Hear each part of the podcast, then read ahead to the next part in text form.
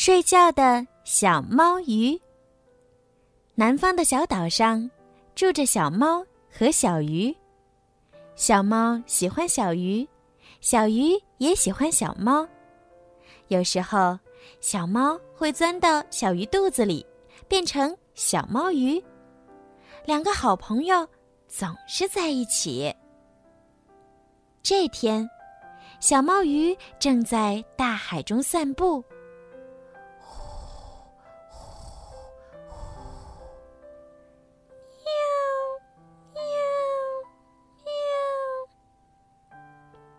一只秃头章鱼游了过来，哦，正好肚子饿了，好吃的鱼送上门来了。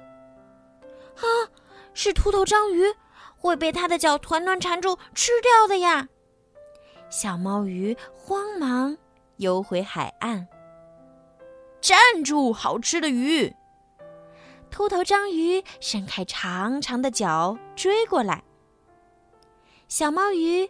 藏在岩石后面，小猫从小鱼嘴里跳出来，张开自己的嘴，把小鱼吞进了肚子里。秃头章鱼追到岩石后面，哎，有没有看见一条鱼过来？秃头章鱼问小猫。没有，没看见。小猫摇摇头。秃头章鱼在附近四处找，怎么闻到了鱼的味道？秃头章鱼在小猫身上闻来闻去。我是猫，瞧，我有脚，有爪子，有耳朵，有胡须，还有尾巴，可以挖洞，还会跳小猫舞。喵，因为我是猫。嗯，确实是猫。小猫开始爬树，从这棵树跳到那棵树，最后翻个跟头落到地上。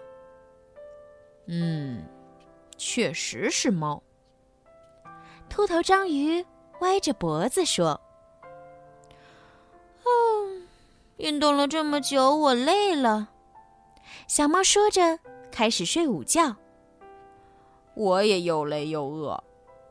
秃头章鱼在小猫的旁边，也睡着了。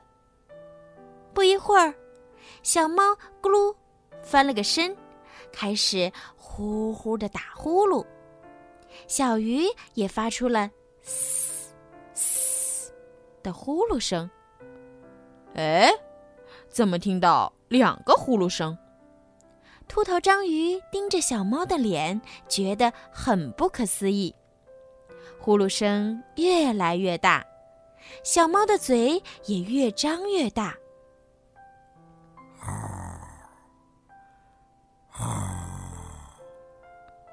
嘶嘶啊！两张嘴，四只眼睛。秃头章鱼大吃一惊。小鱼看到眼前的秃头章鱼，也吓了一跳。它使劲儿咬住秃头章鱼的鼻子。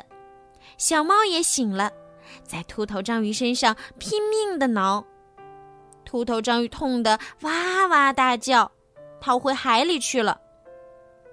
小猫和小鱼变成小猫鱼，一边唱歌，一边在大海中散步。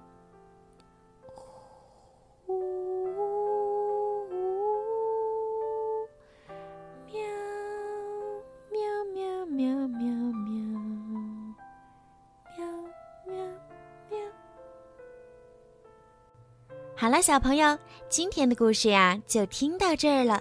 希望你们可以喜欢今天小鱼姐姐为你们讲的故事哦。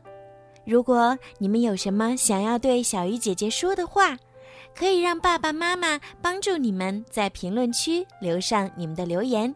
小鱼姐姐呢也会在评论里面找到最优质的点评，并且送上精美的礼物哦。赶快动动手指吧！还有啊，就是请家长们多多的帮小鱼姐姐转发，转给更多的小朋友，让他们都可以听到小鱼姐姐讲故事。感谢小朋友们一直以来的支持和喜爱，小鱼姐姐呢也会录制更多好听的故事送给你们哦。